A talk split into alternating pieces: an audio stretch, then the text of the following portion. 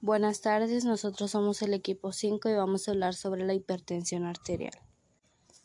La hipertensión arterial es una enfermedad crónica en la que aumenta la presión con la que el corazón bombea sangre a las arterias para que circule por todo el cuerpo. El sobrepeso y la obesidad pueden aumentar la presión arterial, sube los niveles de glucosa en la sangre, colesterol, triglicéridos y ácido úrico, lo que dificulta que la sangre fluya por el organismo.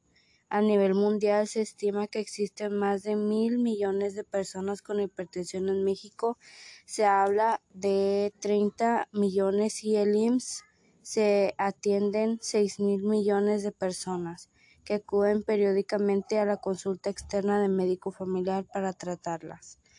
Las causas existen dos tipos de presión arterial alta Hipertensión primaria. En la mayoría de los adultos no hay una causa identificable de presión arterial alta. Este tipo de presión arterial alta, denominada hipertensión primaria, suele desarrollarse gradualmente en el transcurso de muchos años. Y en la hipertensión secundaria, alguna persona tiene una presión alta causada por una enfermedad subyacente. Este tipo de presión arterial alta, llamada hipertensión alta secundaria, se tiene a aparecer repentinamente y cuando una presión arterial más alta que la primaria. Diversos trastornos y medicamentos pueden producir hipertensión arterial secundaria, entre ellos apnea obstructiva del sueño, enfermedad renal, tumores de la glándula suprarrenal, problemas de tiroides, ciertos efectos de nacimiento congénitos, ciertos medicamentos como las píldoras anticonceptivas, antigripales, los descongestionantes, los analgésicos de venta libre y algunos medicamentos con receta médica. ¿Cuáles son las complicaciones? El exceso de la presión en las paredes de las arterias que provoca la presión arterial alta puede dañar los vasos sanguíneos y los órganos, mientras que más alta sea la presión y más tiempo pase sin controlarse, mayor será el daño.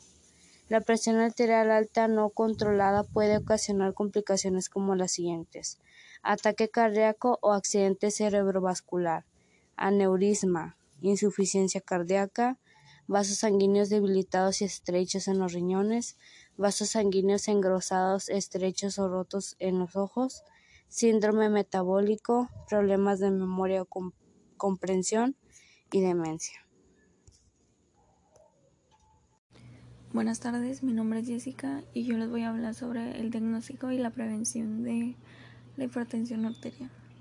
Los síntomas de la hipertensión arterial eh, tardan en aparecer, por ello la única manera de averiguar si la persona tiene presión arterial alta es a través de chequeos continuos, ya sea yendo con el doctor o haciéndose los chequeos en su casa.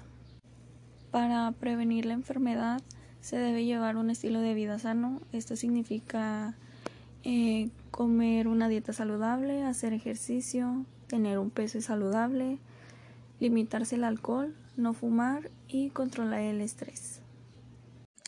Buenas tardes, yo les voy a hablar sobre el tratamiento de hipertensión arterial y las recomendaciones. Eh, el tratamiento es son los medicamentos diuréticos, son medicamentos que ayudan a los riñones a eliminar el sodio y el agua del cuerpo. Estos medicamentos suelen ser los primeros que se prueban para tratar la hipertensión arterial alta. Y las recomendaciones serían pues cambiar su estilo de vida a una vida una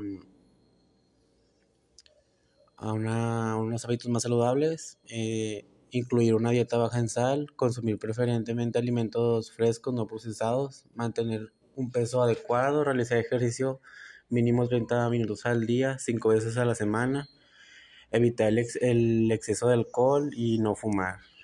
Y eso sería todo y espero que les haya gustado y excelente.